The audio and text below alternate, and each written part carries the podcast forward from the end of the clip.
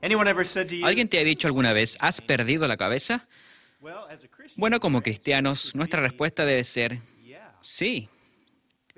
Porque si no, Isaías 55 nos plantea un interesante problema, ya que Dios nos dice, mis pensamientos no son vuestros pensamientos. Y aún así, como personas de Dios, como cristianos, deberíamos pensar y tener los pensamientos de Dios. Esa debe ser nuestra motivación, el pensar más como Dios.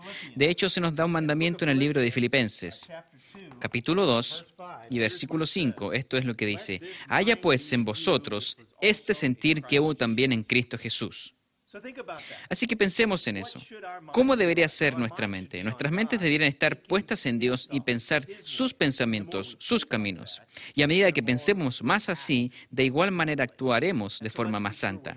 Así que asegurémonos de hacer de eso nuestra meta. Si alguien dice, ¿has perdido la cabeza? Bueno, encontrémonos en ese proceso de perder nuestra forma de pensar y pongamos más y más el pensamiento de Jesucristo.